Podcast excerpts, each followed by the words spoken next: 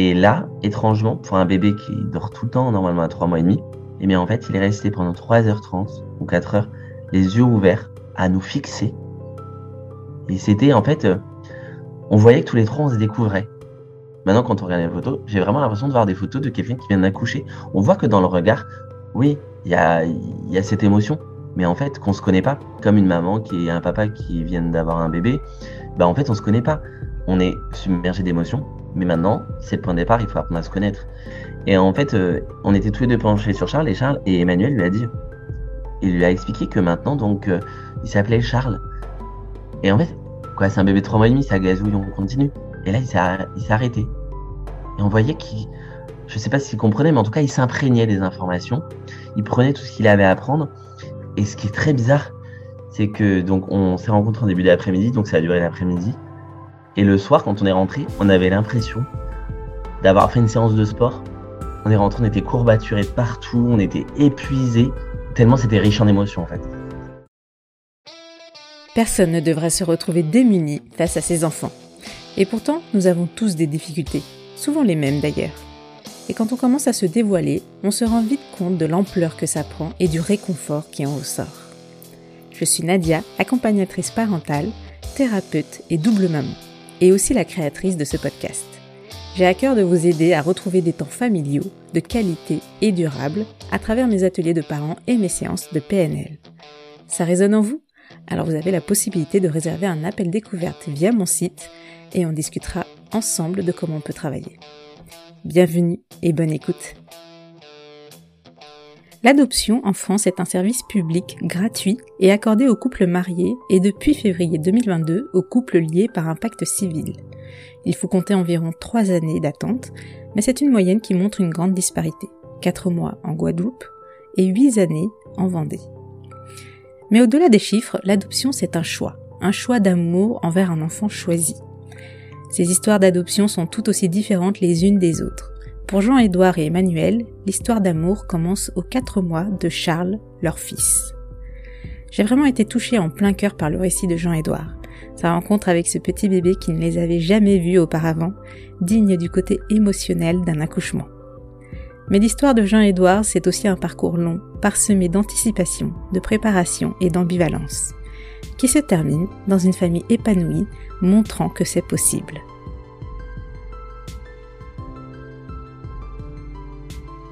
Pour commencer, euh, alors moi je, te suis sur Instagram, mais j'ai fait exprès de ne, de ne pas regarder euh, tout ce que tu mets par rapport à, l'adoption, tout ça, parce que je voulais vraiment, euh, enfin voilà, découvrir au, fil, au fur et à mesure de notre échange. Donc, donc voilà, je vais commencer par le tout début. Est-ce que tu pourrais te présenter et décrire, décrire ta famille, ton enfant et ton conjoint? Bien sûr. Alors du coup, euh, bon, l'histoire commence évidemment par euh, Emmanuel et moi, donc Jean-Édouard. Euh, donc Emmanuel a 37 ans, il est directeur d'hôtel. on s'est rencontrés tout début 2013, donc maintenant ça fait 9 ans que nous sommes ensemble. Et donc moi je m'appelle Jean-Édouard, j'ai 33 ans. Je suis interne en médecine et donc euh, nous sommes rencontrés un peu dans un contexte particulier parce que j'étais infirmier euh, initialement, je travaillais dans un hôpital et donc j'ai décidé de reprendre mes études dès le début que nous étions ensemble. Donc euh, ça a forcément compliqué un petit peu notre vie dès le début puisque j'ai repris en première année de médecine et donc ça a été un, un petit peu sur le point de organisation un petit peu compliqué. Évidemment, puisqu'en plus, on n'était pas dans la même ville. Euh, donc, comme on était un peu plus âgé, on, on a très rapidement, Emmanuel a déménagé. Euh, et six mois après, en fait, tout allait très vite dès le début, puisqu'il fallait trouver une organisation. Mais en fait, ce qui a mis euh, rapidement un pied dans la vie d'adulte, dans le sens où on vivait très rapidement ensemble. Et forcément, quand on vit ensemble, les projets vont plus vite. Et euh, nous, au niveau de la famille, c'est un petit peu particulier parce que quand on s'est rencontrés en 2013, euh, le mariage pour tous euh, est arrivé la même année. un couple homo qui avait des enfants, c'était souvent actuellement à ce moment-là des familles soit recomposées, soit encore les GPA étaient encore un petit peu en marge.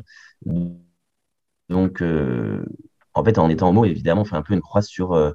On, sait qu'on fait un peu une croix sur le fait d'avoir des enfants, en tout cas à ce moment-là. mais dès le début, même si ce n'était pas possible, on évoquait vraiment le fait de vouloir être parent. mais bon, la vie a, commencé et le mariage pour tous est arrivé dans l'année. Et, et, puis l'année d'après, j'ai eu mon concours en médecine. Bon, donc au final, on, dès, qu'il y a eu le mariage pour tous, on s'est dit, bon, de toute façon, on se mariera. Mais au début, même si on voulait euh, être parents, on ne savait pas comment, comment on ferait. Et par contre, nous, ce qui était très important, c'est qu'on voulait pas, euh, on voulait pas être en marge. On est dans un pays, on a, bien évidemment, il y a des gens qui sont contents, qui ne sont pas contents, mais on est quand même globalement dans un pays où on a beaucoup d'avantages et on voulait initialement, quoi qu'il arrive, respecter les lois. Et la GPA ne fait pas partie de ces projets-là. En tout cas, à ce moment-là. Euh, donc, il fallait respecter la loi d'un autre pays pour pouvoir amener un enfant. Et sauf que notre deuxième règle, c'était que les deux parents soient reconnus. On voulait que l'un et l'autre, on ait la même place. Euh, Qui à, l'époque n'était pas possible, parce que je crois qu'aujourd'hui, euh, ça l'est. Bah, en fait, à l'époque, c'était possible que dans très peu d'États, euh, je crois en Californie, dans ce, dans, il y avait, euh, on, pouvait compter sur les doigts de la main euh, où il y avait des accords avec la France, où il y avait une mot à mot de l'acte de naissance de l'enfant qui donnait les droits aux parents, avec une procédure bien évidemment en France, mais c'était plutôt de la jurisprudence, alors qu'aujourd'hui c'est beaucoup plus facile entre guillemets.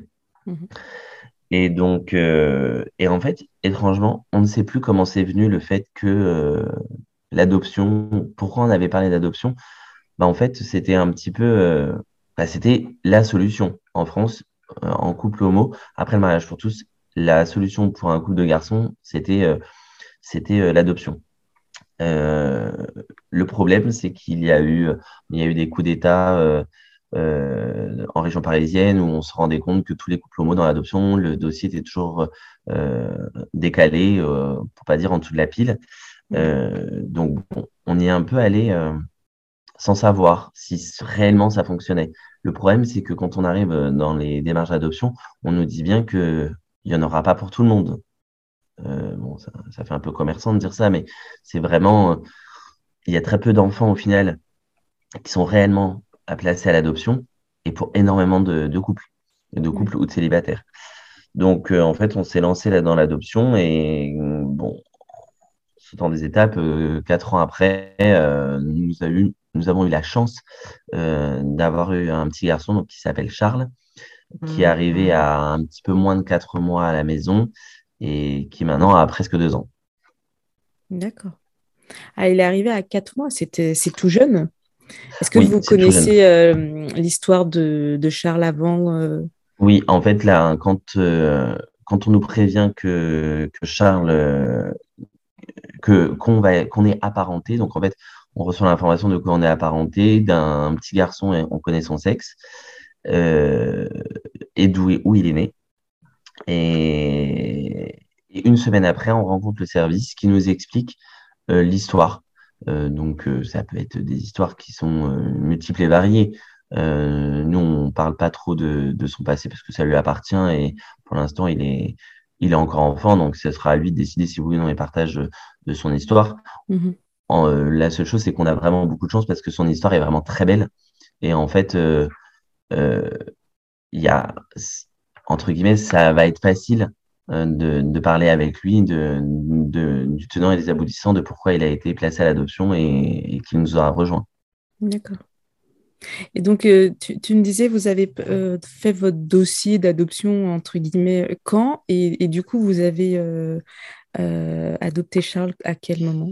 Donc, on Il s'est passé combien de temps en fait? Il s'est passé beaucoup de temps parce qu'en fait, on a, quand on, a commencé l'adoption, en fait, on n'était pas vraiment prêt.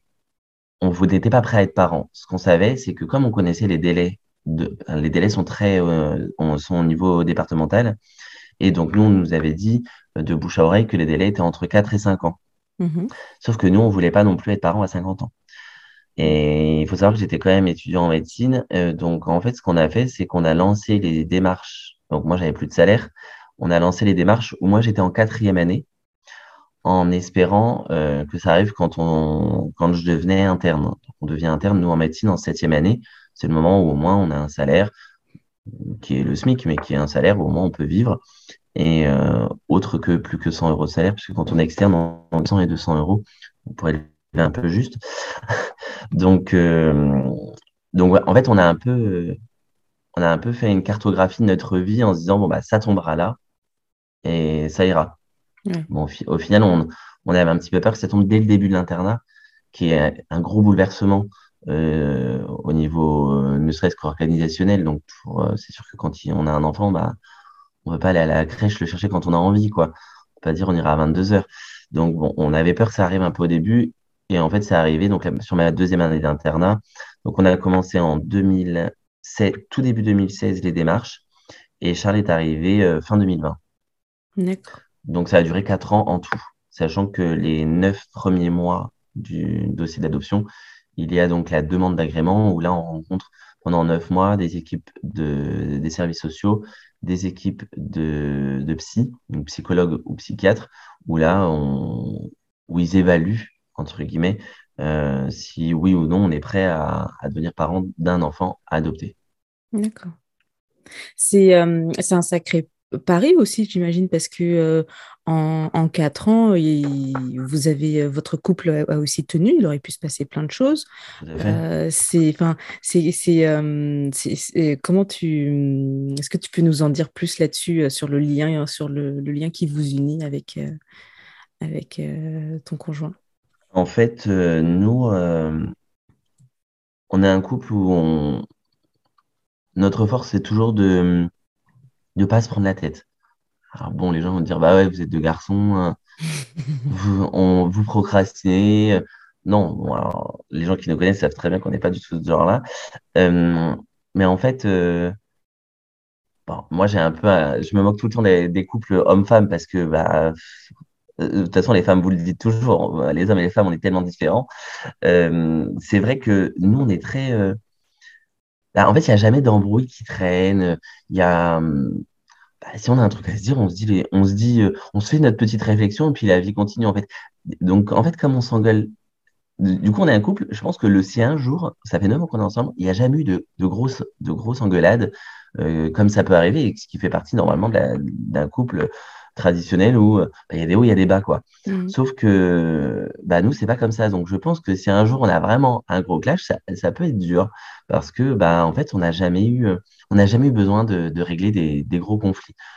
On n'accumule jamais, donc en fait, euh, bah, des, des, choses quotidiennes. Hein. Si, je sais pas, s'il n'a pas vidé de la vaisselle ou que j'ai pas vidé de la vaisselle, qui est bien évidemment des petites embrouilles de tout, de tout couple, bah, nous, ça va être juste une petite réflexion. Puis en fait, c'est tout. Il n'y a pas, c'est pas des les femmes vous êtes plus où euh, bah, il l'a pas fait ça va vous ronger un petit peu vous allez rien dire et puis un beau jour ça sort et puis forcément ça fait une grosse engueulade alors que le point de départ était assez minime.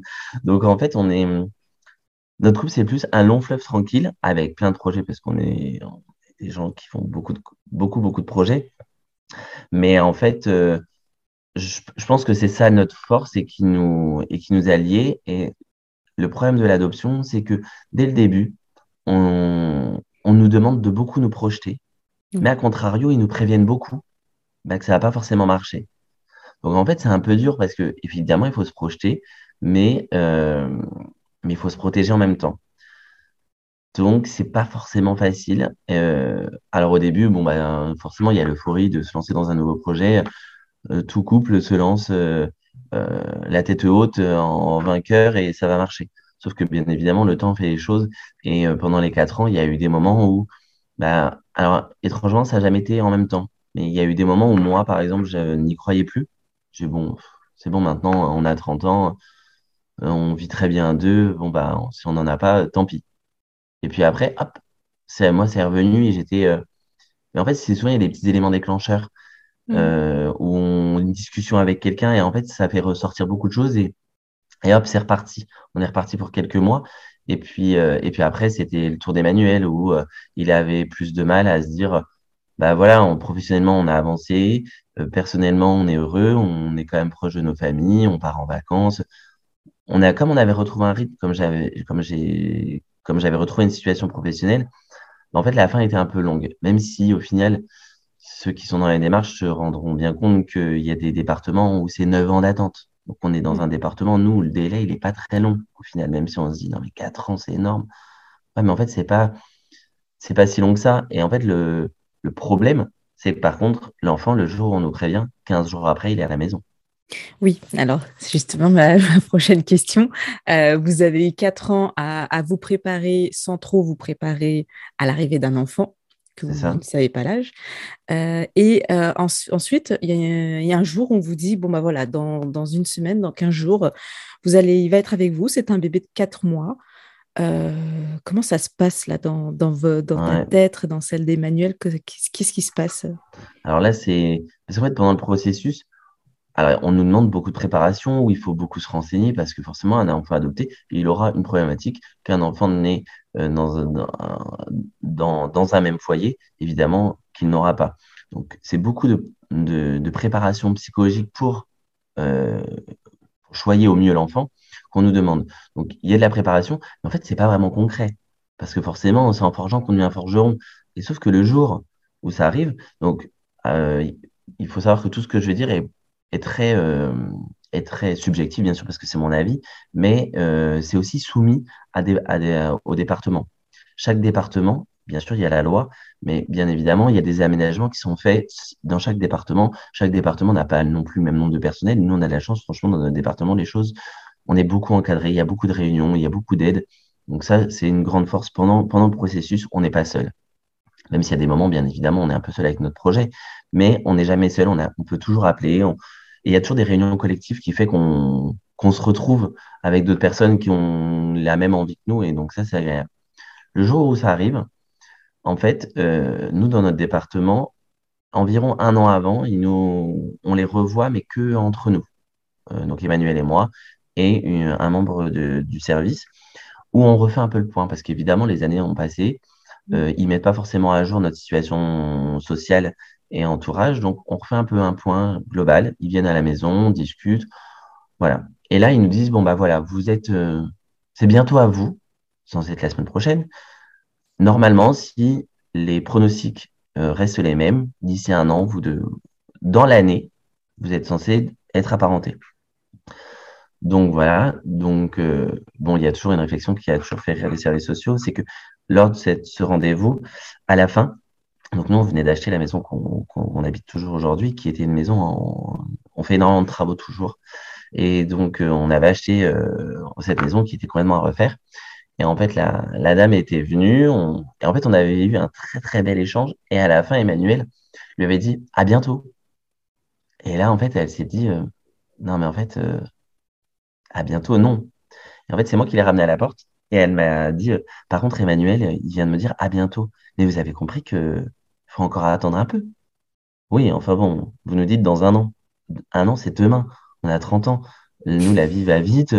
En fait, euh, on n'est pas, en, palliatif. Hein. donc, en fait, on a encore le temps et, on attend depuis plus de trois ans. Donc, maintenant, un an, euh, maintenant, c'est plutôt à nous, oui, de, monter sur le, sur le cheval et de se dire, ça va être bientôt, quoi.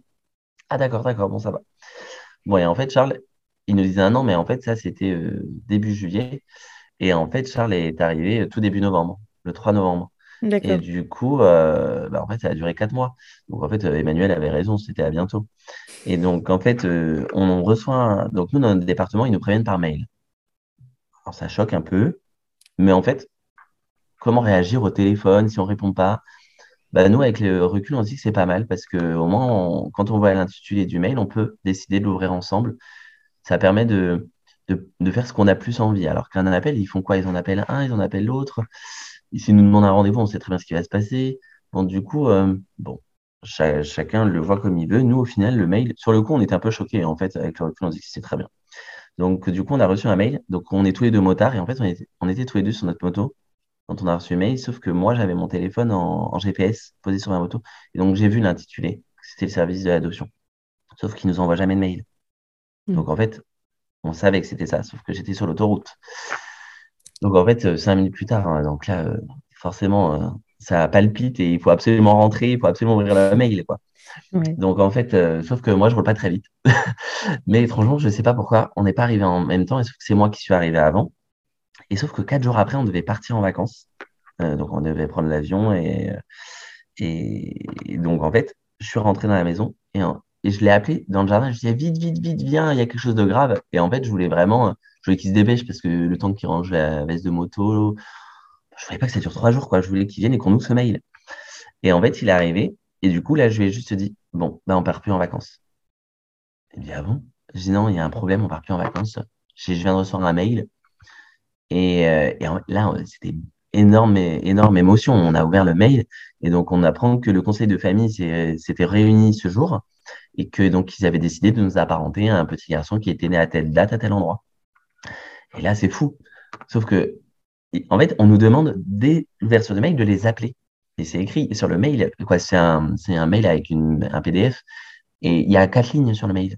Donc, c'est pas compliqué de comprendre la consigne, de se dire de les appeler. Sauf que nous, on les a pas appelés. On a, on a appelé nos parents pour annoncer la nouvelle. Sauf que, du coup, euh, la mère d'Emmanuel, elle nous a posé plein de questions, mais on s'est rendu compte qu'on savait pas répondre. Et là, d'un coup, on dit, oh, en fait, il faut qu'on les appelle. Euh, on les a pas appelés. Bon, du coup, en fait, on a raccroché et on les a appelés. Donc là, tout de suite, ils nous ont dit, bon, bah, on se rencontre vendredi. Donc, c'était un vendredi. Les conseils de famille dans un département, c'est toujours le vendredi. On se rencontre vendredi prochain où on vous expliquera vraiment son parcours. Euh, euh, bon, nous, là, on avait compris qu'on aurait une photo. On était trop contents. On, on pensait vraiment qu'on le verrait vendredi, mais le vendredi après, mais c'était que en photo. Mais en fait, on était. Parce qu'en fait, euh, on attend longtemps, mais dès que ça arrive, il faut que ça arrive, quoi. Mm. Comme un enfant qui va, euh, qui va au McDo, quoi. Euh, du coup, c'est tout de suite ou jamais. Et en fait, bon, là, nous a. Nous, on a dit, mais est-ce qu'il est en bonne santé?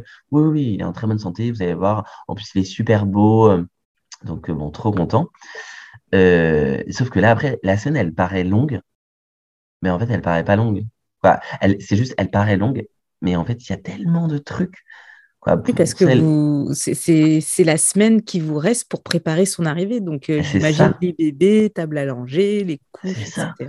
Tout le matériel, c'est incroyable. Bon, même si au final, euh, on a de la chance, on a des amis extraordinaires et on a eu euh, deux amis qui nous ont fait des listes exactes de tout ce qu'ils avaient, eux, chez eux. Et donc, on avait, on a la chance d'avoir des amis qui ont des enfants qui sont nés à deux jours ou, une semaine d'intervalle. Donc, c'était parfait. En fait, on était en plein, on était dans le timing. Et donc, elles nous ont fait des listes en disant, bon, bah, vous allez voir, il y a des gens qui prennent ça. Et en fait, avec leurs commentaires, bah, moi, ça, j'ai pas trouvé l'utilité. Je l'aime et je l'utilise pas. Bah, Et en fait, nous, de toute façon, on avait six jours pour se préparer. Avec un week-end au milieu. Ok, mais on, quoi, on bosse, on, a, malheureusement, on fait beaucoup, on, a, on travaille beaucoup. Donc, on a, en fait, on avait le samedi et le dimanche, et après, sur la semaine, bon, bah, du coup, c'était que le soir tard.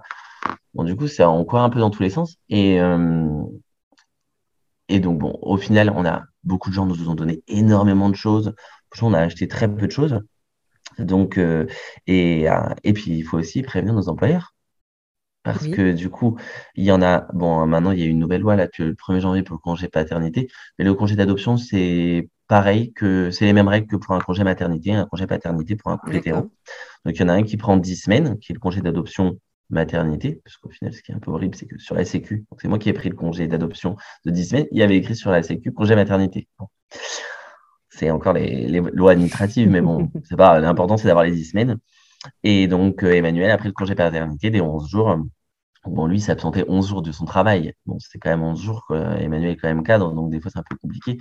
Mais bon, moi, par contre, du jour au lendemain, j'allais plus être au travail. Et puis en plus, je prenais 10 semaines et derrière, derrière je plongeais un congé parental. Donc bon, c'est pas toujours euh, très agréable pour un employeur de dire du jour au lendemain, bon, je suis plus là pendant 6 mois, quoi.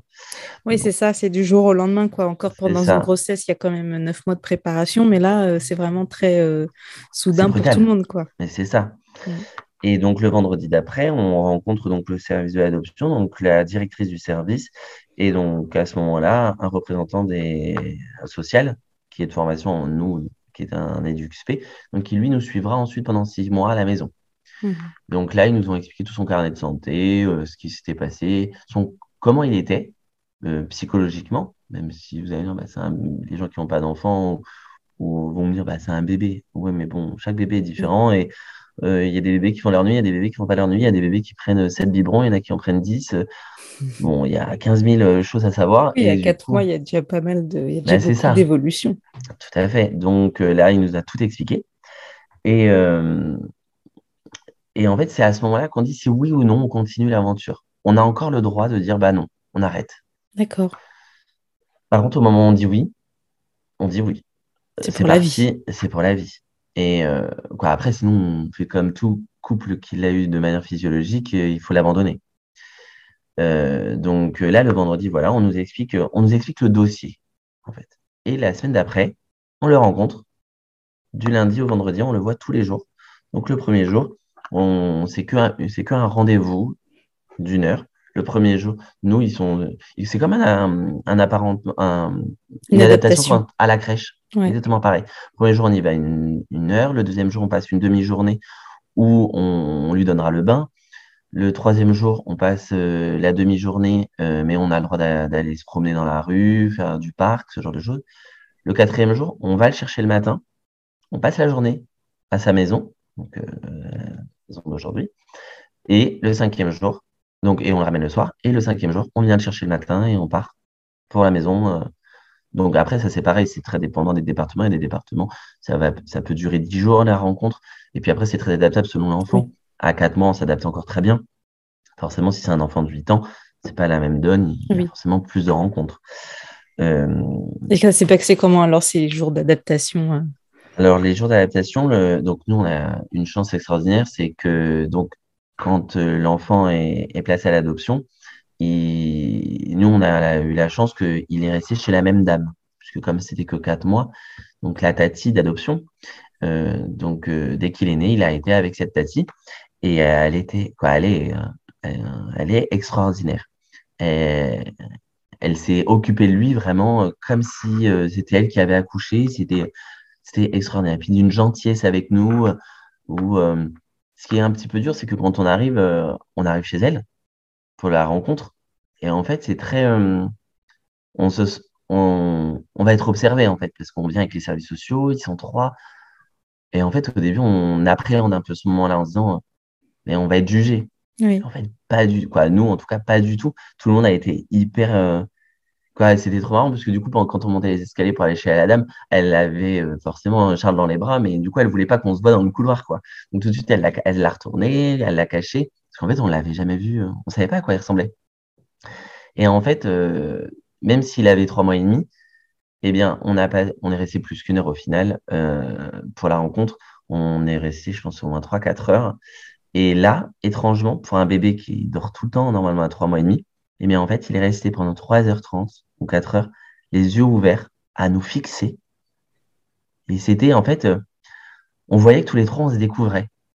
Alors oui, c'est, et en fait, ça faisait, euh, j'avais vraiment l'impression de, de voir euh, des photos. Maintenant, quand on regarde les photos, j'ai vraiment l'impression de voir des photos de quelqu'un qui vient d'accoucher. On voit que dans le regard, oui, il y a, y a cette émotion, mais en fait, qu'on se connaît pas, comme une maman qui est un papa qui vient d'avoir mmh. un bébé, bah en fait, on se connaît pas. On est submergé d'émotions, mais maintenant, c'est le point de départ, il faut apprendre à se connaître. Et en fait, c'était vraiment. Euh, et donc, nous, on lui a annoncé qu'on. Donc, maintenant, il s'appelait Charles. Parce que c'est un prénom que nous, on a décidé, euh, qu'on a choisi, nous. Mmh. Donc, euh, le, la, tati d'adoption, lui, a, nous, elle avait décidé donc, de l'appeler bébé. Donc là, c'est marrant maintenant parce que hier, encore dans la voiture, là, il commence à parler et on lui disait Comment tu t'appelles, Charles? Bah, bébé. Et en fait, c'est très marrant parce que du coup, dans notre famille, tout le monde l'appelle bébé Charles, parce que c'est le dernier arrivé. Donc en fait, lui, bah, maintenant, il dit bah, Je m'appelle bébé. ah non, en fait, tu t'appelles pas bébé. Bon, après, le che, c'est un peu dur à dire. Mais donc, bon. Mm. Et en fait, ce bébé, en fait, est resté. Parce que bah, c'est bébé Charles, quoi. Alors, c'est sûr, quand on attend un enfant 4 ans, euh, comme les gens qui font des, des PMA, ce genre de choses, c'est des enfants encore plus attendus. c'est un peu des enfants encore plus chouchoutés que des premiers euh, enfants tradis. Et au final, euh, donc la première journée, c'était vraiment. Euh, en fait, il y avait d'autres enfants qui étaient recueillis par la dame, et, euh, mais qui étaient grands. Hein, qui, Genre, il y, avait, il y avait une fille qui avait au moins 8 ans, et un autre petit garçon ben, qui avait peut-être 6 ans. Et en fait, la, c'était très marrant parce que dès, dès qu'on est arrivé, la, la grand... au début, c'était pas là. Et après, quand ils sont sortis de l'école, les deux grands, quand ils sont arrivés, ah, donc, du coup, vous lui avez dit comment vous allez l'appeler? C'est très marrant, en fait. Quoi, à 8 ans, euh, ils comprenaient vachement de choses, quoi. Mm. Oui, en fait, ils connaissent le processus et ah oui, ils sont habitués, mais en fait, c'était tellement bourré d'amour. Oh, cool, maintenant c'est bon, je peux lui dire, je peux l'appeler comme, je peux l'appeler Charles et tout. En fait, euh, mais la, la première journée, c'était. euh, mais Ce qui, ce, qui, ce, qui me, ce qui me fascine dans ce que tu racontes, c'est quand même que vous. Enfin, je ne sais pas si sa sa tati lui a expliqué euh, à, ouais, à si. Charles que euh, voilà, il y avait- ses parents allaient arriver, qu'il allait le rencontrer, mais, mais qu'à quatre mois, il, euh, il vous fixe comme ça, euh, de- avec euh, plein d'émotions. C'est magique, quoi. C'est vrai qu'à l'accouchement, je me rappelle de mes deux accouchements, c'était ça, ce, ce regard qui m'a vraiment euh, Ah, euh, hein. transpercé le cœur. J'imagine que ça, ça devait être pareil. Ça. Et, Surtout, Charles a des grands yeux très noirs avec mois, des longs cils. compris, quoi. Ah oui. Et ben en fait, la, la tati elle, leur, leur méthode, c'est vraiment de toujours lui expliquer que Oui, c'est c'est pas sa famille définitive, que pour l'instant, il est là en, comment ils utilisent le mot? Il est en, il est de passage. Et que, et quand, dès que le, notre dossier est choisi en conseil de famille, en fait, nous, quand on reçoit le mail, elle, elle- on lui, le service lui téléphone pour lui expliquer qui on est. Comme ça, elle, elle lui explique, bon, bah, écoute, dans une semaine, tu vas rencontrer tes nouveaux papas. Et donc, euh, ben, il y en a qui s'appelle Jean-Edouard, il y en a qui s'appelle Emmanuel. Ils font ça comme travail. Et elle lui explique toute sa nouvelle vie, en fait, le point de départ. Et, euh, et c'est très marrant parce que, euh, bon, moi, euh, par rapport à Emmanuel, Emmanuel est beaucoup plus, beaucoup plus carré, beaucoup plus concis quand il parle. Moi, je suis un peu le père Castor, mais et en fait, étrangement, moi, quand il y a trop d'émotions, je ne parle plus. Et là, par exemple, quand il a fallu dire, c'est bizarre en fait de dire à un bébé de trois mois et demi, bah, tu vas t'appeler comme ça. Et en fait, mais il fallait qu'on lui dise. Euh, c'est important. Et du coup, en fait, euh, je me souviendrai toujours, il y a, le canapé, c'était un canapé euh, qui était en L, mais qui était convertible. Et en fait, il était ouvert en mode lit, comme ça. Emmanuel et moi, on était assis, et Charles, donc, il était allongé sur le lit. Et en fait, euh, on était tous les deux penchés sur Charles, et Charles, et Emmanuel lui a dit, il lui a expliqué que maintenant, donc, euh, il s'appelait Charles. Et en fait, quoi, c'est un bébé de trois mois et demi, ça gazouille, on continue. Et là, il s'est, arrêté. Et on voyait qu'il, je sais pas s'il comprenait, mais en tout cas, il s'imprégnait des informations. Il prenait tout ce qu'il avait à apprendre. Et, euh, et, et c'est ça qui est super. Ouais, donc du coup, l'annonce du prénom, c'est aussi des moments qui sont forts. Et, et ce qui est très bizarre, c'est que donc on s'est rencontrés en début d'après-midi, donc ça a duré l'après-midi. Et le soir, quand on est rentré, on avait l'impression d'avoir fait une séance de sport. On est rentré, on était courbaturés de partout, on était épuisés. Et euh, tellement c'était riche en émotions, en fait. C'est magique parce que tu me dis, parce que tu vois, les accouchements, c'est très physique, mais euh, on ne se rend pas compte de, tout le côté émotionnel. Et là, tel que tu racontes, je me dis, mais, mais oui, en fait, il y a aussi ce côté émotionnel qui, qui peut aussi nous épuiser euh, Mais tout à physiquement. fait. Et tu vois, j'en aurais jamais eu conscience avant, avant ce que, tout ce que tu, tu me racontes là. Et Et parce que euh, du coup, vous avez, quand une femme accouche, il y a forcément le, le mal somatique, physique. Du coup, on met tout sur ça. Mais en fait, mm, non. Il y a tellement aussi beaucoup d'émotions qui, d'avoir, euh, nous, on avait mais des courbatures, mais bon, après, on n'est pas très sportif, mais du coup, on était, euh, on était lessivés, lessivés, lessivés. Alors que bon, physiquement, on était assis sur un canapé et une chaise toute l'après-midi, quoi. Donc, c'était vraiment, euh, c'était pas très physique. Et puis bon, il faisait 4 kilos à l'époque, donc euh, bon, c'était pas non plus, euh, il était pas très lourd. oui. Mais ouais, et le fait qu'il qu'il ne dorme pas du tout de l'après-midi, c'était vraiment, euh, c'était incroyable. Et puis, Et apparemment, qu'il n'ait pas pleuré, enfin, je veux dire, il était mais c'est calme. ça. Oui, et puis, ce qui était très étrange, c'est que à un moment donné, donc, elle nous, le, le, le- les problématiques de, d'un, du nouveau-né que la Tati avait, c'était pour l'endormir. Il fallait toujours l'endormir au bras. Il avait besoin de sa tétine. Dès que sa tétine tombait, euh, il se réveillait tout le temps. Donc, les nuits étaient très compliquées apparemment au début. Et, euh, et en fait, quand il a été dans mes bras, donc ça c'était avec moi, en fait, j'avais un foulard qui, était cousu par ma sœur, donc forcément un foulard donc euh, avec mon odeur. Et en fait, il se mettait tout le temps dans le, dans le tissu de mon foulard. Et à un moment donné, il s'était, euh, s'était pas endormi, mais il s'était complètement relâché. On voyait vraiment que ben, il était bien dans nos bras, quoi. Et ça, c'était. Et la, la Tassie, elle, disait, mais il est jamais comme ça. Et en fait, et elle disait, bon, bah, est-ce que au final, de lui de toujours lui avoir bien expliqué, est-ce qu'ils comprennent? Personne ne le saura, mais parce que même quand ils sont grands, au final, c'est des périodes qu'ils ne se souviennent pas. Mais, euh, mais ouais, franchement, je... les, euh, rencontres, c'est incroyable. Ouais. Il y a aussi euh, toute la bienveillance qui, qui se dégageait peut-être de ce moment-là. Il s'est senti en confiance et s'est laissé aller. Enfin, c'est oui, c'est vrai que c'est c'est impressionnant, je trouve. Mm. Et après, par contre, les jours d'après, bah, en plus, il y avait aussi le côté organisationnel à, gérer, parce qu'en fait, même si on avait essayé de tout faire en, six jours, bah, il y a toujours euh, des réajustements à faire au dernier moment, euh, des colis, qu'on a, des choses qu'on a commandées qu'il faut récupérer à droite à gauche. Sauf qu'en fait, on peut, comme après, on passait notre, nos journées là-bas, bah, en plus, on a forcément, on se met une pression d'enfer. Hein. Même à l'heure d'aujourd'hui, le, le fait de, d'être deux hommes, il y a des moments, je le vois très bien. Euh, bon, Emmanuel est plus terre à terre que moi, donc il, se posera, il se pose moins la question là-dessus. Mais souvent, je, je, dis je dis non, mais je veux pas que, que les gens se disent, ben, ils sont deux hommes, donc ils n'y arriveront pas, quoi. quoi. Nous, on a déjà eu des questions, mais quoi, qui sont ahurissantes. On est en 2022. Des fois, euh, des couples qui sont très gentils. Hein. Nous, on n'a jamais eu de discrimination, on n'a jamais rien eu. On a de la chance, je pense, mais euh, on a, par contre, on a déjà vu des questions genre, mais vous êtes deux hommes, du coup, qui est-ce qui fait les courses? Non, mais et là, on se dit, mais on est en 2022. Ah non, mais là, c'est clair. Alors, pourtant, moi, j'adore euh, euh, faire sortir un petit côté misogyne, mais alors là, c'est quand même le pompon. Bah, on a une voisine, on a envie de répondre, heureusement, c'est une femme. Non, mais n'importe quoi.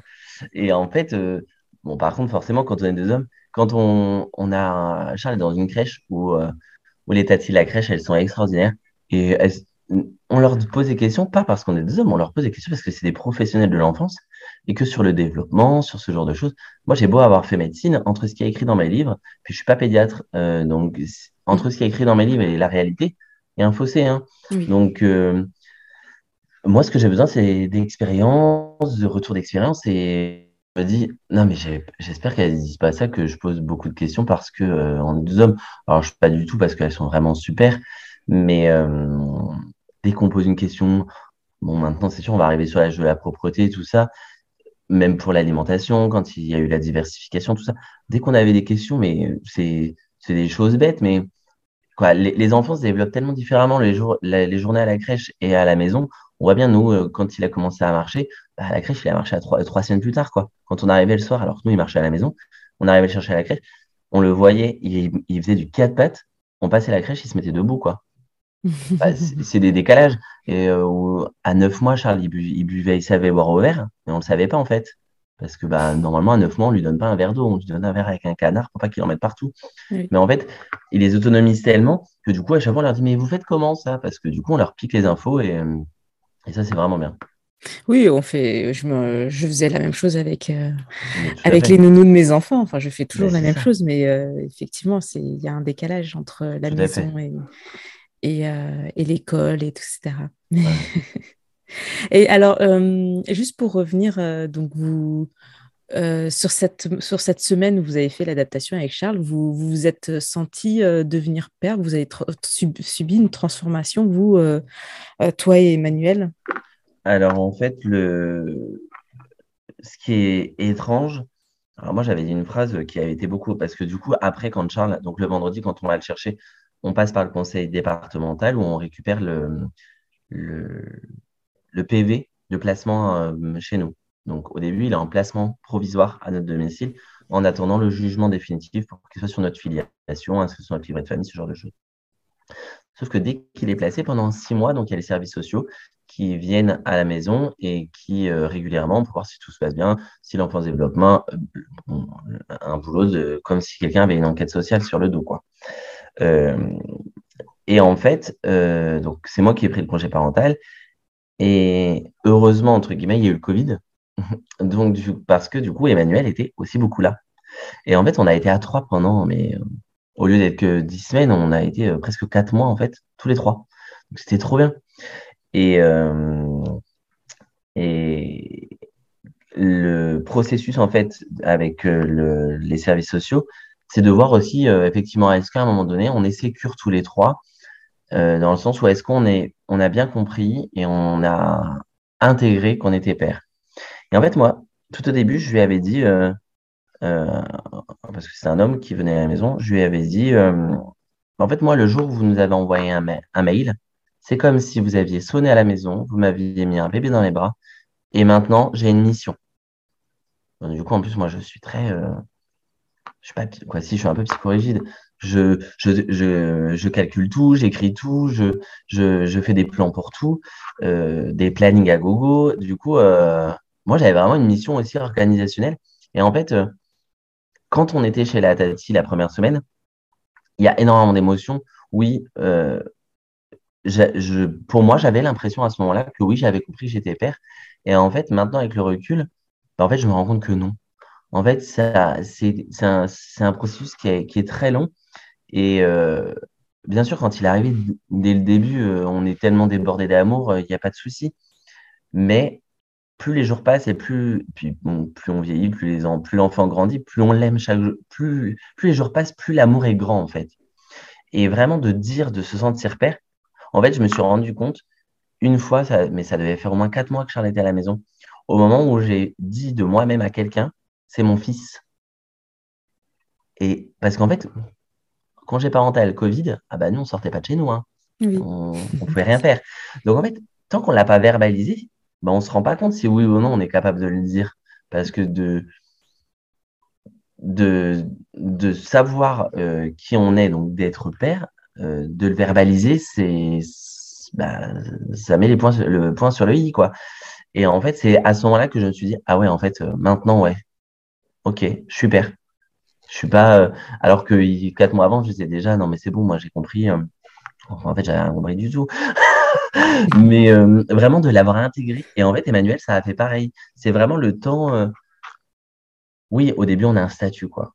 Mais vraiment intégré, il faut je pense, comme une, sur une grossesse, en fait. De, Alors oui, bien sûr, euh, il y a la grossesse qui fait euh, la préparation, mais euh, mmh, c'est marrant. mais c'est ça, ça, fait, pas, tout. Il y en a beaucoup qui se, qui se sentent investis complètement du rôle de mère, qui peut arriver à quelques, quelques mois du bébé, quoi. Mais c'est ça. Mais la semaine dernière, on parlait avec, avec, avec mon amie d'enfance et elle me disait, bon, elle est un petit peu comme moi, elle est un peu crash euh, dans le clash dans, elle clash dans la façon dont elle parle. Et elle disait euh, elle dit non mais c'est l'hypocrisie hein, les mères qui te disent moi je suis enceinte c'est bon je suis mère.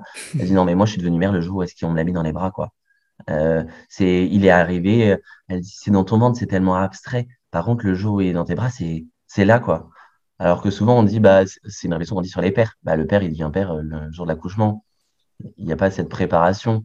Mais en fait comme quoi, je pense que d'être parent, c'est vraiment quelque chose qui se construit. il y a vraiment le fait de, oui, ok, je me sens père, j'ai un statut, mais de vraiment comprendre ce que, tout ce que ça dégage, la sécurité, tout, quoi, tout ce qu'on doit mettre autour de l'enfant, en fait. C'est tellement divers, je pense qu'on ne peut pas se dire, je, suis vraiment père ou mère en une journée. Quoi. Ouais. Je suis d'accord. Et puis oui, c'est même dans le ventre, c'est tellement abstrait. Effectivement, tu peux qu'imaginer comment ça peut être après. Mais le vivre, c'est autre chose. Et quand on le vit, on, on, on, se rend compte qu'il y a des petits détails qu'on n'a pas imaginés. Et c'est normal, on ne peut pas imaginer des choses qu'on ne pas. Donc euh, effectivement, oui. Et c'est pour ça que ça peut être très dur aussi, les premiers jours. Est-ce que vous, vous, justement, vous avez senti euh, des difficultés euh, dans ces premiers mois, ces premiers jours? Genre un baby blues, quoi. Euh, pas, ouais, bon, pas forcément. Comme un baby blues. Ouais, de toutes sortes, que ce soit euh, euh, les, le manque de nuit, la fatigue physique ou la fatigue mentale. Ah oui, oui, très très fatigué, ça, ça c'est clair dès le début. mais en fait, nous, ça étrangement, ça n'a pas été. Après, oui, on avait la chance avec le Covid d'être tous les deux là, donc même les nuits étaient découpées, on était à deux. Mm. C'est plus facile que quand il y en a qu'un qui couvre les nuits si, la femme allait, tout ce genre de choses. Mais euh, nous, on était surtout très fatigués sur la première semaine, alors qu'il n'était pas à la maison. En fait, toute cette rencontre, alors euh, bon, euh, manipuler un enfant, c'était pas ce qui nous faisait peur. Emmanuel avait moins eu l'habitude que moi et au final, du coup, il y avait une, une infirmière puère comme à la mater, en fait, qui était venue le, deuxième jour pour nous expliquer tous les soins de base, et, le bain, tout ça. Et en fait, du coup, comme moi, j'en avais déjà fait plus, c'est Emmanuel qui l'a fait la première fois. Et en fait, on avait l'impression qu'Emmanuel avait toujours fait ça. Après, Emmanuel, il est, très minutieux. Donc, en fait, c'était très, c'était très fluide. Et par contre, quand il est arrivé à la maison, ben, c'est, on, soufflait plus. C'était, euh, voilà, maintenant, c'est parti pour l'aventure, quoi. Parce qu'avant, il y a tellement de, il y a de pression. On se dit toujours, est-ce qu'on va bien faire? On a toujours peur qu'on nous le reprenne, en fait. C'est trop bizarre. Alors que bon, même s'il est après, il est à la maison, euh, il y a quand même une enquête pendant six mois. Mais bon, c'est bon, on est chez nous maintenant, il y a des murs, personne ne viendra nous chercher, quoi. Et euh, par contre, moi, j'ai plus ressenti euh, à la fin du congé parental. J'avais besoin d'aller travailler, j'avais, j'étais très bien avec mon fils, mais j'avais besoin de vie sociale et, et, et euh, au début, je le disais pas en fait. Parce que du coup, je me disais, bah non, mais on va se dire, attends, il a la chance d'être avec son bébé. oui, mais quoi, une famille, c'est pas, c'est pas qu'une, c'est pas que ce qu'il y a dans la maison, c'est aussi les interactions sociales.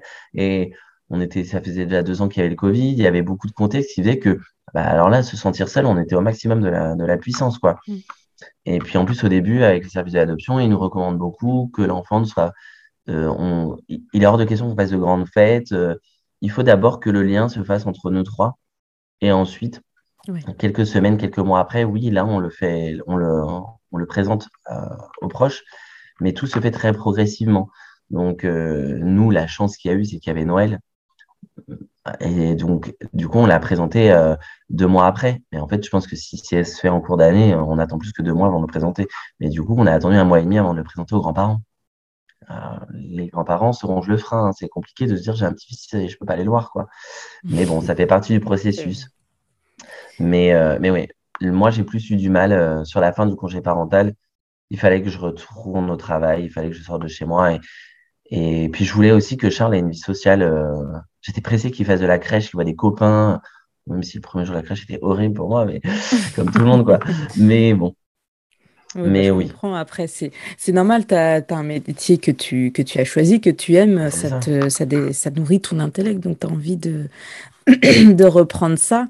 Et puis, euh, et, puis c'est, c'est aussi ce qui, ce qui nourrit euh, tes, tes, ton, ta, curiosité, tes valeurs. Quoi. Tu après, c'est, tu, tu retrouves d'autant mieux ta famille euh, après quand tu as fini ton, ta journée de boulot. C'est ça. Et à contrario, par contre, Emmanuel, lui, il, du coup, avec le Covid, donc même au début, s'il retournait un petit peu au travail, c'était parsemé. au début, il les mettait un peu en temps partiel, ce genre de choses. Et en fait, par contre, quand le jour, du jour où on lui a dit, bon, bah maintenant, tu reviens à temps plein, bah en fait, lui, c'était trop tôt. Parce que on était encore tous les trois, on était dans notre truc. Du coup, euh, lui, il a eu beaucoup de mal à retourner au travail parce que bah, c'était trop frais. Mais bon, on va pas être. Euh, on peut pas vivre d'amour et d'eau fraîche euh, il faut aller travailler. C'est sûr. je voulais te demander par rapport, tu sais, tu m'as dit au début, que pour un couple homosexuel, c'était très souvent la pile de, de, demandes d'adoption était toujours dans le fond. Et comment, comment tu. Est-ce que tu vous vous estimez tous les deux chanceux vis-à-vis de ça? Comment vous voyez les choses avec du recul Alors, en fait, nous, on ne pense pas qu'on a été chanceux parce que, bah, en fait, on pense simplement que dans notre département, ils respectent la loi et un couple homo ou un couple hétéro, on, est, on est ex il n'y a pas de différence. Le mariage pour tous a fait en 2013 que les choses étaient au même statut, mais bien évidemment entre les, textes et la réalité. Euh, donc, ce, soulèvement qui s'est passé euh, dans un département parisien euh, a forcément mis le bazar. Alors, je pense que s'il y a eu ça dans, son, dans leur département, c'est qu'il y en avait aussi ailleurs, qui étaient moins pointés du doigt certainement. Et, euh, et en fait, nous, quand on a commencé, à la, donc d'abord, il y a une réunion qui est une réunion d'information où à la fin, on nous remet le dossier, de savoir si on veut, on veut déposer le dossier. Et à la fin, et en fait, pendant la réunion, j'arrêtais pas de lever la main en demandant oui, mais pour un couple homo. Et en fait, à chaque fois, j'avais l'impression de pas avoir de réponse, quoi. Et en, en fait, c'était, j'ai l'impression qu'on était mis dans la masse, mais j'avais pas de réponse si oui ou non on allait être vraiment pris comme les autres. Et donc, à la fin, je suis allé voir la, directrice du service, qui en fait, euh, c'était elle qui faisait la, réunion. Je lui ai dit, mais en fait, vous répondez jamais à mes questions. Elle dit, mais si, elle dit, euh, vous êtes comme les autres. Je dis, non, mais est-ce que il y a les mêmes choses euh, qui viennent, que ça s'était passé deux mois avant, en fait? la même chose que dans le bassin parisien. Elle me dit, ah non, non, non, mais vous voulez savoir quoi, s'il y a déjà eu des couples homo qui ont adopté dans notre département Bah oui, par exemple. Elle dit, bah oui. Elle dit, après, il y a quatre ans d'attente. Le mariage pour tous, c'est de 2013. Donc évidemment, on a des premiers couples euh, qui ont adopté dans le département. Elle dit, mais pour nous, c'est nouveau. Les quatre ans d'attente, ça arrive que maintenant. Donc, euh, mais elle dit, oui, il y en a. Elle dit, vous êtes les mêmes dossiers que les autres. Hein. Elle dit, il n'y a aucun problème. Donc là, au moins, on avait mis les choses au clair dès le premier jour. Et euh, du coup, en fait, on ne se considère pas chanceux. On a trouvé ça normal. Parce que bah, on était dans un département comme celui-ci. Après, maintenant, grâce au final avec notre page Instagram, on s'est rendu compte que bah, en fait, parce que nous, en 2013, en 2016, quand on a commencé, on s'est senti très seul. On ne trouvait jamais de couple homo qui avait adopté. Les gens en parlent très peu. Et en fait, grâce là maintenant à Instagram, on a rencontré un nombre, euh, on parle avec euh, je sais pas combien de couples qui en fait ont des enfants en nous disant Ah bah oui, mais le mien il a 5 ans, 6 ans. en fait, on se rend compte que déjà à l'époque, ça adoptait déjà. Et sauf que ça se savait pas, les réseaux sociaux étaient bien évidemment moins étendus. Et puis avec, euh, même si on avait d'autres des réseaux sociaux, ça se passait pas comme Instagram. Et, et en fait, euh, et maintenant, par contre, depuis là, de tout début février, il y a eu un nouveau, nouvelle loi qui est passée où maintenant, dans les conseils de famille, il y aura maintenant une personne supplémentaire qui s'occupera de, de voir s'il euh, n'y a plus de discrimination. Donc, ça, va sécuriser un petit peu dans les départements où il y a eu des problèmes. Même si les départements où il y a eu des problèmes, euh, les, directeurs de département euh, d'adoption se sont fait licencier. Mais, il a fallu des lois, des, plaintes, ce genre de choses. Donc là, au moins, normalement, ça, c'est censé ne plus arriver. D'accord. Normalement.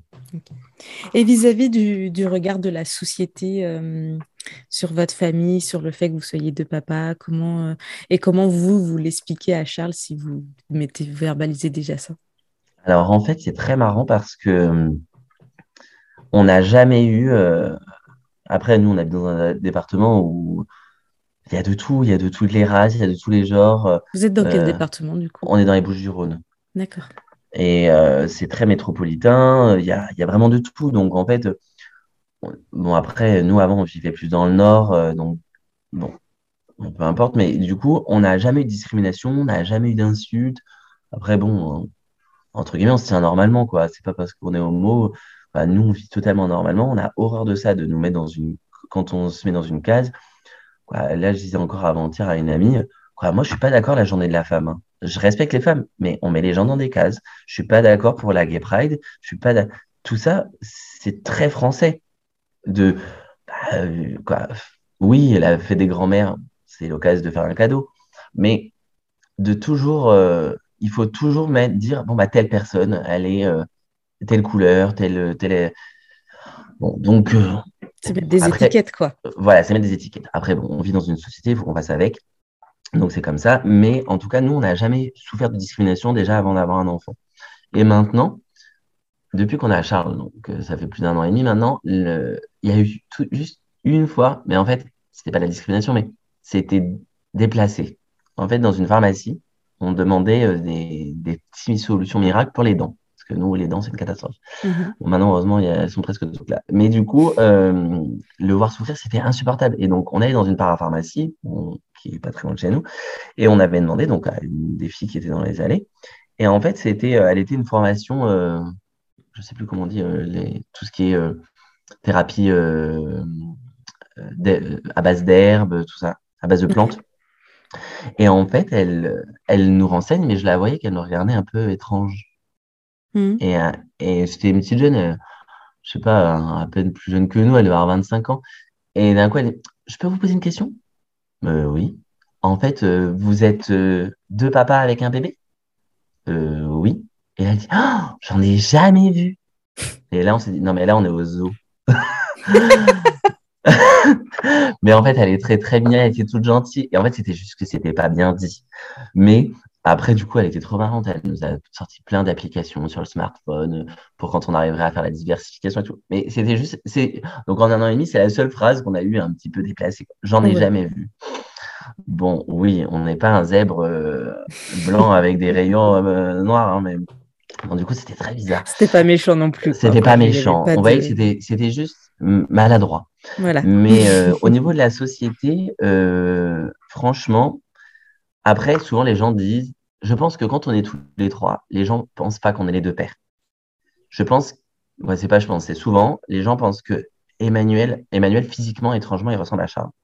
Et donc souvent, les gens disent, eh, je pense que les gens pensent que Charles est son fils et que moi, je suis l'oncle ou je suis un pote, quoi. Mm. Donc déjà, si on ne nous parle pas, les gens ne savent pas.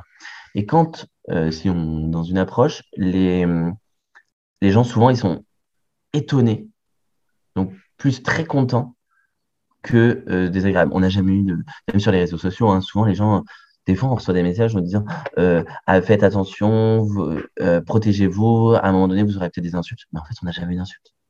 Alors bien évidemment, on n'est pas connu, on n'est pas Céline Dion, quoi.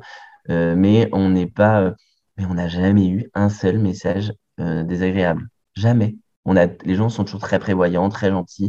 Au contraire, en fait, le, en fait, nous, on avait, on avait cette envie de devenir parents un enfant avait besoin de parents, bah, on, est là pour donner de l'amour en échange. Et en fait, souvent, les gens relèvent plutôt ça. Euh, nous, dans notre famille, euh, ils sont hyper heureux. Euh, le jour où on annonce à nos parents qu'on est homo, hein, pour eux, on est, ils seront jamais grands-parents. Et au final, ils, ont eu la chance d'être grands-parents avec nous au final. Donc, en fait, non. Et après, moi, je veux absolument que Charles ne vive pas dans la différence.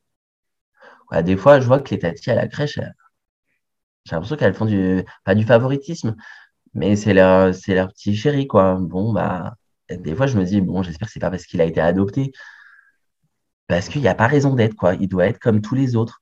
Et, euh, ou comme, euh, il y a les étapes, hein. Il, un enfant, euh, il marche de tel âge à tel âge. Bah, moi, j'ai la pression. Je, me, je veux toujours, je veux pas qu'il soit mieux, mais je veux juste pas qu'il soit moins bien. Je veux qu'il soit dans les clous. Je veux pas qu'il soit différent. Parce que je sais, quoi, nous, des traumas, on a forcément une différence. Donc, je sais ce que c'est d'avoir une différence. Et je veux pas qu'il souffre d'une autre différence. Il a déjà justement le, le, fait qu'il ait deux papas. Est-ce que euh, du coup tu redoutes pas ça quoi plus tard là à l'école quand euh, les autres remarqueront qu'il a pas de maman euh, Est-ce que ça tu tu redoutes pas un peu ce moment-là? Alors du coup bah ça pour le maintenant on le redoute plus parce qu'en fait, on a discuté avec beaucoup de couples qui ont des enfants qui sont beaucoup plus grands. Euh, et il n'y a pas longtemps, d'ailleurs, on a, sur les réseaux sociaux, on a demandé à Marc-Olivier Fogiel, qui a deux enfants qui sont grands. Bon, eux, c'était une GPA, mais bon, le principe est le même. Hein, ils ont des enfants, ils sont homo. Et du coup, on leur a demandé comment, euh, comment ça se passe à l'école. Parce que nous, la seule chose qu'on fait, c'est qu'on essaie de lui donner les armes pour que l'adoption et le fait d'avoir deux papas soit une force. Et pas. De toute façon, on est toujours jugé à l'école qu'on soit maigre, qu'on soit gros, qu'on soit, qu'on ait des lunettes, qu'on ait des boutons. On, on, est toujours à un moment donné, sauf certaines élites dans certaines écoles, il y a toujours un petit groupe qui sort de, du, lot. Mhm. Mais sinon, 70% euh, des élèves sont critiqués. Donc, il faut juste qu'il sache répondre et qu'il sache, qu'il soit au clair avec sa vie. Pour être bien dans sa peau, il faut être au clair avec sa vie. Donc, et en fait, quand on avait demandé à Marc-Olivier Vogel, qu'est-ce, donc je lui avais envoyé un message, je m'attendais même pas à avoir une réponse, mais je pensais qu'il répondrait pas. Je me dis, c'est une célébrité, bon. Et en fait, euh, bah, du coup, on lui a dit, bah, nous, à part communiquer, on fait rien de plus. On voit pas ce qu'on peut faire. Et là, il nous a dit, ah non, non, mais vous inquiétez pas, vous faites le, vous faites juste ce qu'il faut. Il dit, nous, on a fait exactement comme vous. Il dit, maintenant, donc eux, ils ont deux filles. Il dit, nous, les filles, quand on leur dit, mais t'as deux papas, les, euh, par exemple, il y a une fille qui va dire, ah bah moi, mon papa, il sait faire ça. Et bien la fille, elle dit, ah, bah moi, j'en ai deux. Souvent, bon, en plus, les filles sont souvent fières de leur père. Et du coup, en fait, souvent, si avec beaucoup de communication, ça devient une force. Et donc là, Charles, forcément, à la crèche, maintenant, il parle. Et en fait, un enfant qui, tombe dans une crèche, un bébé qui pleure, il dit, il dit maman, il dit jamais papa. Donc Charles, il entend maman à longueur de journée. Et donc, nous, il y a eu des moments, il a dit maman. Mais en fait, pour lui, donc maintenant, on a compris, pour lui, le mot, on ne dit pas vraiment maman, il, comme il parle pas bien, mais parce que du coup, nous, parce que bon, un enfant qui dit maman ou papa, c'est parce que les parents ils sont derrière lui en disant dis maman, dis maman, dis papa. Sinon, l'enfant il le dit jamais, hein, on est d'accord. ouais, nous il sait pas très bien le dire maman, mais en tout cas, des fois il l'a dit. Et en fait, euh, au début, on était mal à l'aise avec ça. On se disait oh les gens ils vont dire quoi? Et en fait, on s'est rendu compte pour lui que maman, c'est parent. Donc en fait, nous, il ne nous appelle jamais maman, heureusement. Mais euh, par contre, ça a donné l'occasion dès maintenant de lui dire, bon, bah tu vois, tes copains, certains de tes copains à la crèche, bah, il y en a, ils ont que une, un papa. Parce qu'il y, y, y, en a aussi des enfants monoparentaux. Et du coup, bon, bah, il y en a qui n'ont qu'une maman, il y en a qui n'ont qu'un papa, il y en a, ils ont deux mamans. Bon, même si on épilogue un peu sur le truc. Et on dit, bon, bah, toi, tu n'as pas un maman, une, un, une maman et un papa comme il faut pour avoir un enfant. Tu as deux papas. On le case, on ne sait pas s'il le comprend, mais en tout cas, il commence à l'entendre que ça fait partie de, de, son quotidien. Et en fait, là, on a discuté avec un couple qui a, où leur fils a 4 ans, et euh, parce que nous, ce qu'on veut, c'est qu'il soit, qu'il les, soit au clair avec ça quand il ira à l'école. Après, nous, on est, Charles est dans une énorme crèche où il y a énormément, énormément d'enfants. En fait, c'est comme à l'école. Ils ont exactement les mêmes process que dans une maternelle. Bon, mais au moins, en le préparant, on se dit, l'idée, c'est qu'à ces trois ans, il soit au clair avec ça à l'école. Et pour ça, pour être au clair, il faut en parler. Il faut, il faut pas du jour au lendemain se dire, euh, ah, bah, tu sais, en fait, euh, biologiquement, euh, on n'a pas le même sang, quoi. Non, il faut que progressivement, il se rende compte que bah, lui, il est comme tous les autres enfants, il a une famille, mais chaque famille est différente. Il y a des parents divorcés, il y a des parents seuls. Donc bon, nous, on essaie de faire ça. On verra. Hein. Ce qu'on entend, en tout cas, on ne l'appréhende plus parce que les couples qui ont des enfants plus vieux, et même des gens qui, on a discuté avec des enfants adoptés, maintenant des adultes qui ont 30-40 ans. Alors, bah, imaginez, dans les années 70-80, c'était encore plus tabou. Et en fait, eux, ils disent, bah non, mais moi, c'était ma force, quoi. Ils disent pas, la seule chose qui leur faisait mal au cœur, c'est quand les enfants de l'école disaient, euh, ah bah, du coup, euh, c'est pas tes parents. Tu les aimes, ils t'aiment pas, parce que c'est pas tes parents. Et en fait, il y a un ami à nous qui nous avait dit, bah, vous expliquerez à Charles que le jour où quelqu'un lui dit ça, et bah, qu'il dise, ouais, mais moi, au moins, ils m'ont choisi. Ah là là. ça, bon, il faudra, il faudra que l'enfant passe. Voilà, il faudrait qu'il ait suffisamment l'âge en face pour comprendre. Mais c'est des petites. Voilà, il faut lui donner des petits. Comme quand on est obèse, comme quand on a des boutons. Quoi. Moi, j'avais énormément d'acné, c'est pas facile. Mais bon, de toute façon, on a tous des différences. Et l'important, c'est d'être au mieux dans ses baskets pour pouvoir euh, vivre en communauté. Quoi. Mm. Super. Vous l'armez euh, très, très ouais, voilà. on essaye. oui, donc tu as créé euh, le compte Instagram euh, Les Trois Mecs. Qu'est-ce que hum, tu, tu me disais, ça t'a amené beaucoup de soutien, beaucoup de, réconfort, de partage, tout ça. Qu'est-ce que tu voulais en fait à travers ce compte? Qu'est-ce que tu as envie de dire? Qu'est-ce que tu as envie de passer comme message? En fait, notre compte, initialement, c'était mon compte privé. Donc, euh, j'avais un compte, Emmanuel avait un compte, mais en fait, on allé très peu sur Instagram. Et en fait, pendant le congé parental, et ben en fait, je me suis souvenu dans la détresse dans laquelle moi j'étais, où on ne trouvait pas de couple. On avait uniquement eu un échange avec un couple qui venait de Bretagne. Et en fait, euh, du coup, on avait un peu l'impression que comme ils étaient seuls au monde, en fait, on n'y arriverait peut-être jamais, quoi. Et euh, donc ça, j'ai ça m'a vrai. En fait, le fait d'avoir moi mon bonheur, je voulais pas que des couples croient que c'était pas possible. Et maintenant, je me rends compte que les gens savent même pas que c'est possible en France. Il y a même des couples homo, hein alors que c'est les premiers concernés. Et quoi, ça me fait trop mal au cœur. Je me rends compte que on a le droit d'être parent, on peut être parent. Il y a des enfants qui ont besoin de parents. Euh, donnons la chance aux deux, en fait. L'idée, c'est de se rencontrer et que de pouvoir faire une vie ensemble. Et en fait, euh, du coup, au début, j'avais. Donc, l'idée venait de moi. J'avais, je disais à Emmanuel, non, mais pourquoi on passe pas mon compte en public? Manu, euh, il est plus. Il est plus réservé. Et du coup, euh, il me dit, oh non, non. Euh. Je dis, ouais, mais franchement, c'est important. Il euh, faut qu'on communique là-dessus. sans, faire, sans faire une guerre civile, mais juste que les gens aient la possibilité de trouver des informations. Alors oui, les, les, les expériences des autres, c'est toujours subjectif, mais au moins qu'on puisse partager au moins les grandes lignes. alors oui, nous, on ne dit jamais où Charles est né, on ne dit jamais sa date de naissance exacte. Il y a plein de choses où on fait très attention. Euh, parce que c'est des choses qui lui appartiennent. Euh, après, oui, il y a des gens qui nous diront oui, mais vous le mettez en photo. Bah oui, parce que de toute façon, nous, on estime qu'on est avec les réseaux sociaux de nos jours, tous les, quoi, de, mettre une étoile sur un, sur, euh, sur un visage, déjà la photo, à mon, à mon sens, elle n'a aucun intérêt, parce que moi, ce qui me fait plaisir, c'est de voir le sourire de l'enfant. Pour moi, la, photo, elle n'a aucun intérêt. Et puis, de toute façon, il y sera sur les réseaux sociaux. Ah oui, il y a des gens qui vont dire oui, mais il y a des détraqueurs. oui, bah, il y a toujours. Si on vit avec des si, je prends plus ma voiture, je prends plus l'avion, je fais plus rien. Donc, nous, c'est notre façon de voir les choses. Je respecte les autres façons, mais en aucun. Nous, l'image ne, nous gêne pas. Euh, du coup, euh, ça a mis du temps parce que du coup, on a longuement discuté avec Emmanuel et un beau jour, bah, Emmanuel a dit Bon, bah, ok.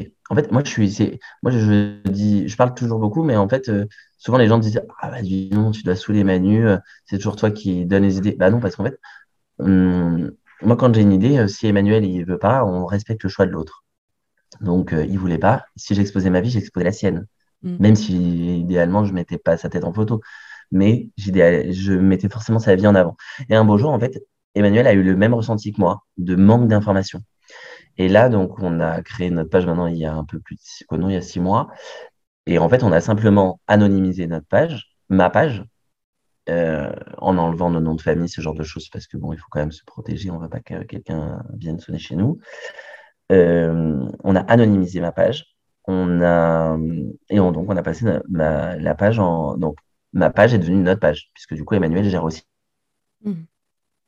Euh, après, il est moins euh, sur les stories, ce genre de choses, parce que il filme moins.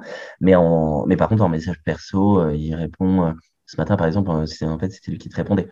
Tu vois, on, est, on échange comme on est un couple qui communique beaucoup, même des choses qui vont me concerner par exemple que moi, parce que bon là, il travaille, euh, comme on parle, bah, il, me dit bah bon bah voilà, il y a Nadia qui t'a écrit, euh, je lui dis ça, oui, pas de souci, hop. Et en fait, du coup, mais par jour on reçoit, mais je sais pas, plus de 80 messages.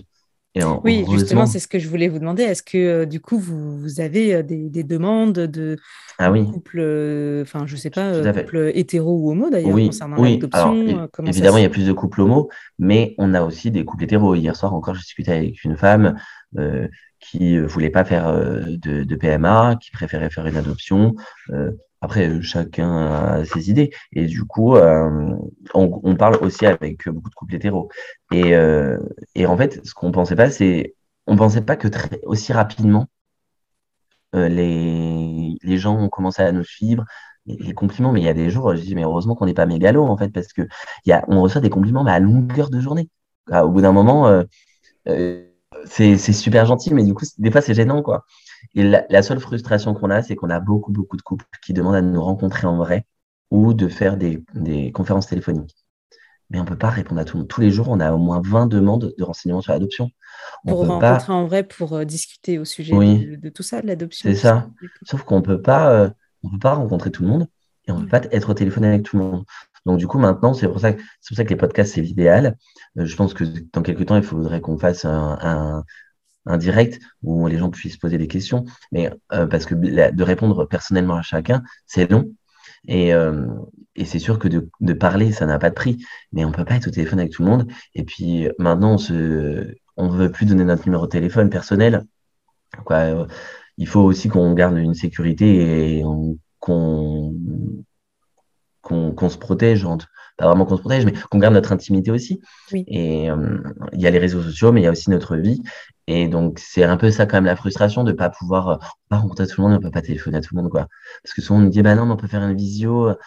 Mais non, si je faisais une visio avec tous les couples qui nous demandent, bah, on passerait, ça serait notre métier en fait. Mais on a, on a, des, on a des métiers à côté. Donc, donc bon, c'est ça la, la, frustration. Et en tout cas, euh, que tout le monde sache qu'il n'y a aucun problème, on répond, on n'a aucun tabou. Euh, une question qu'on nous pose souvent, qui est important de dire, c'est que l'adoption, c'est gratuit. Euh, on nous pose souvent la question combien ça vous a coûté? C'est gratuit. Euh, et étrangement, nous, pendant toute procession, on n'a jamais posé la question par gêne, parce que ben, en France, c'est ça, les gens ne parlent jamais d'argent, personne n'a le droit de dire son salaire. Nous, c'est pas du tout notre façon d'être. Et en fait, le jour où on nous a dit qu'on allait voir Charles, du coup, à la fin, j'ai dit, je peux poser une question? Et du coup, il nous dit, oui, bien sûr. Et du coup, j'ai dit, on vous doit combien? Ils ont tous rigolé. Ils nous ont dit, bah, on te donne notre trib. et on a dit, mais non, mais c'est le service public. Euh, c'est un échange, c'est comme un accord. Euh.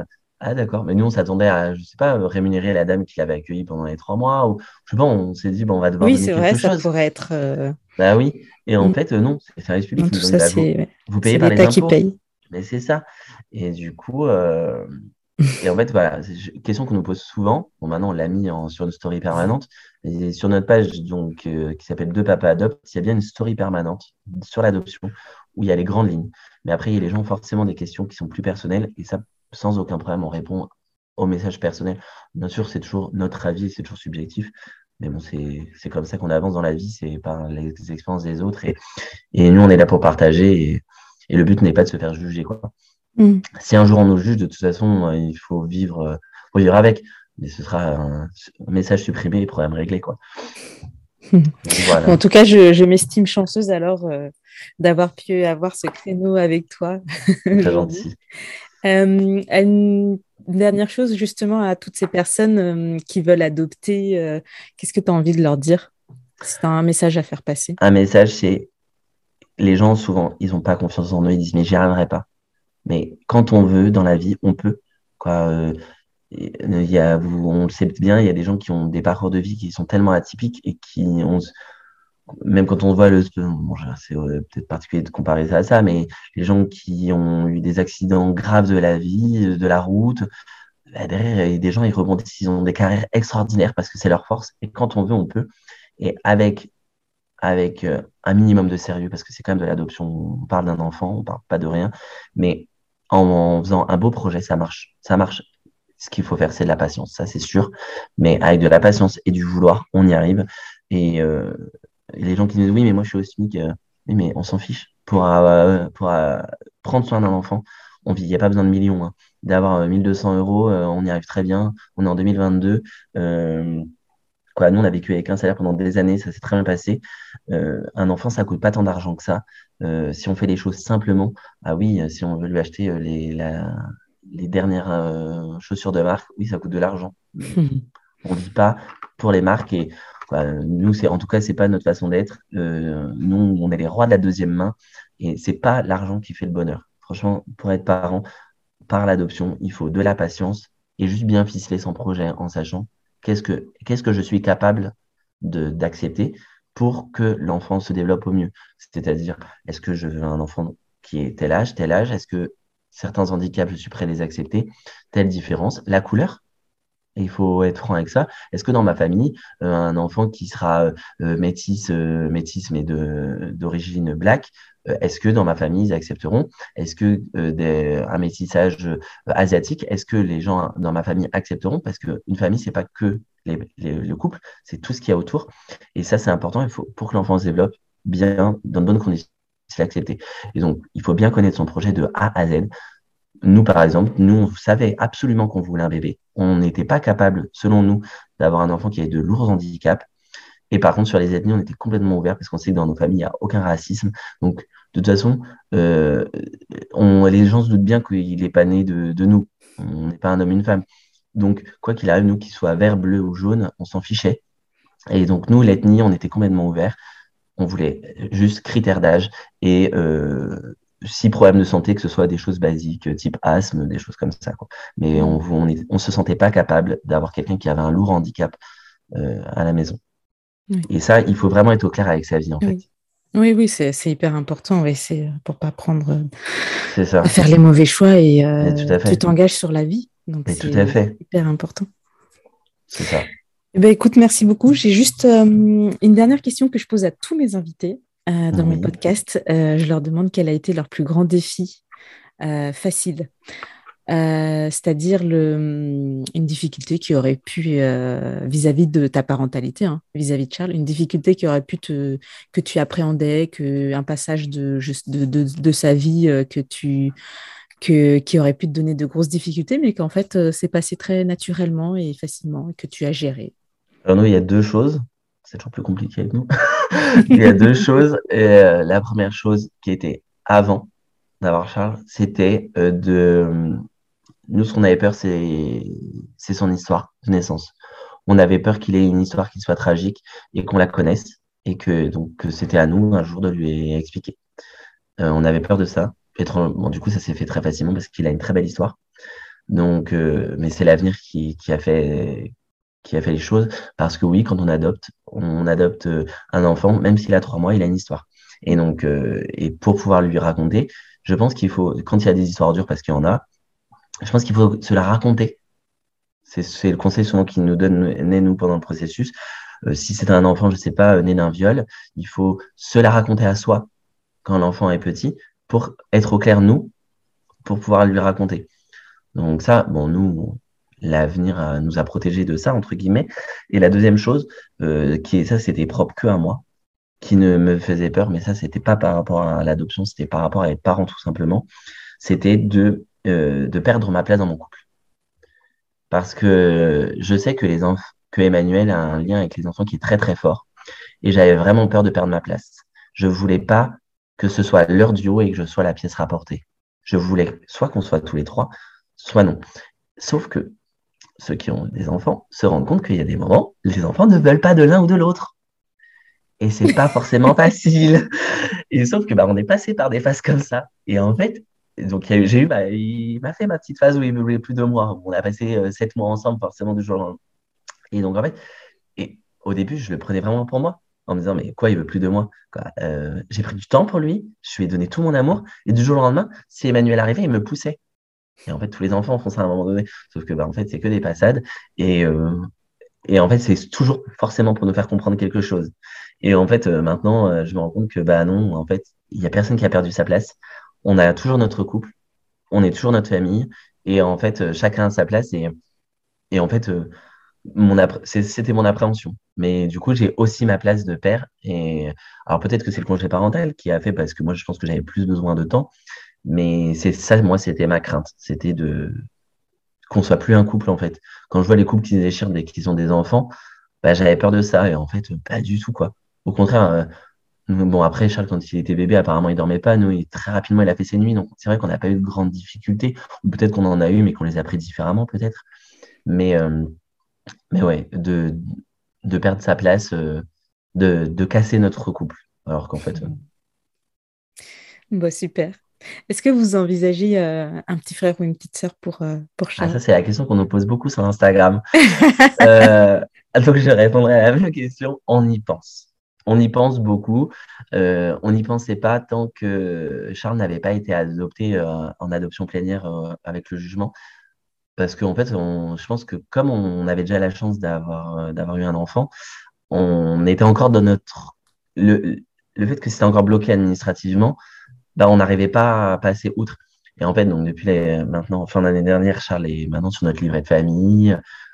C'est maintenant voilà, c'est terminé tout ça. Maintenant, c'est plus plus que nous trois. Et, euh, et bien maintenant, on y pense et fortement. On ne sait pas si on ira on ira plus loin, mais en tout cas, pour l'instant, c'est dans nos esprits. On en parle beaucoup. D'accord. Donc voilà. Super. Bah, écoute, je te remercie énormément de, de m'avoir accordé tout ce temps, d'avoir euh, parlé de tout ça, de euh, bah ça, je, enfin, voilà, je, je, pense que ça va aider euh, énormément de personnes euh, de voir en fait l'adoption comme sous un autre regard. quoi. C'est vrai que ça prend du temps, mais c'est aussi, aussi, très beau. J'ai été fascinée par, par tout ce que tu m'as raconté et très émue aussi. C'est gentil, merci. Voilà, c'est la fin de cet épisode qui j'espère vous donnera toutes les réponses dont vous avez besoin sur l'adoption en France et peut-être aussi, et je l'espère de tout mon cœur, vous redonnera une grande confiance et motivation pour continuer ce chemin que vous empruntez peut-être, ce chemin de l'adoption. Merci à tous, auditeuristes, pour votre fidélité. Si vous pensez que cet épisode peut aider vos amis ou vos proches, n'hésitez pas à le partager. Un commentaire et une note 5 étoiles me fait énormément plaisir et me soutient à fond dans cette aventure de podcast vous pouvez aussi passer sur Instagram et partager en story mes épisodes pour me soutenir et faire connaître encore plus mon travail et mes épisodes.